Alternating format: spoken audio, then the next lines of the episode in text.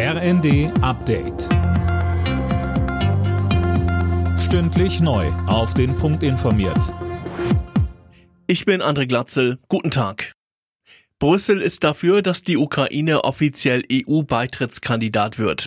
Die EU-Kommission empfiehlt den Kandidatenstatus unter Auflagen, so Kommissionschefin von der Leyen.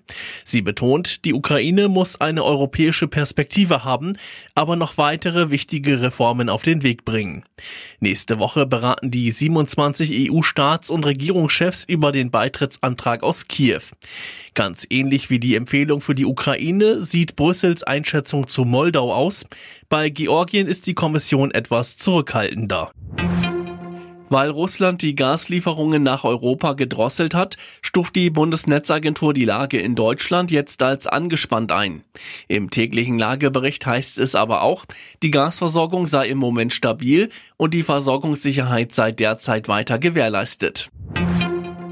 Die AfD kann künftig auch von einem Vorsitzenden geführt werden, anstatt einer Doppelspitze oder drei Vorsitzenden.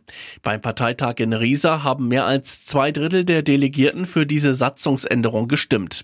In Riesa wird auch die Parteispitze neu gewählt. Ob es eine Einzel- oder Doppelspitze wird, ist aber noch offen. Am Wochenende droht es voll zu werden. Auf den Autobahnen, aber auch in den Regionalzügen. Grund? In einigen Bundesländern gibt es ein verlängertes Wochenende wegen frohen Leichnam und die Pfingstferien enden. Aline Schallhorn berichtet. Der ADAC rechnet mit vollen Straßen in Bayern und Baden-Württemberg, rund um Berlin, Köln und Frankfurt, aber auch in Richtung Nord- und Ostsee. Wegen des 9-Euro-Tickets steigen ja auch gerade viele auf die Regionalbahn um. Auch hier kann es also voll werden. Gerade im Norden konnte zuletzt aber nicht immer ein Platz in den Zügen garantiert werden. Aber egal ob Auto oder Zug, genug Wasser sollten alle Reisenden dabei haben. Es soll vielerorts sehr heiß werden. Alle Nachrichten auf rnd.de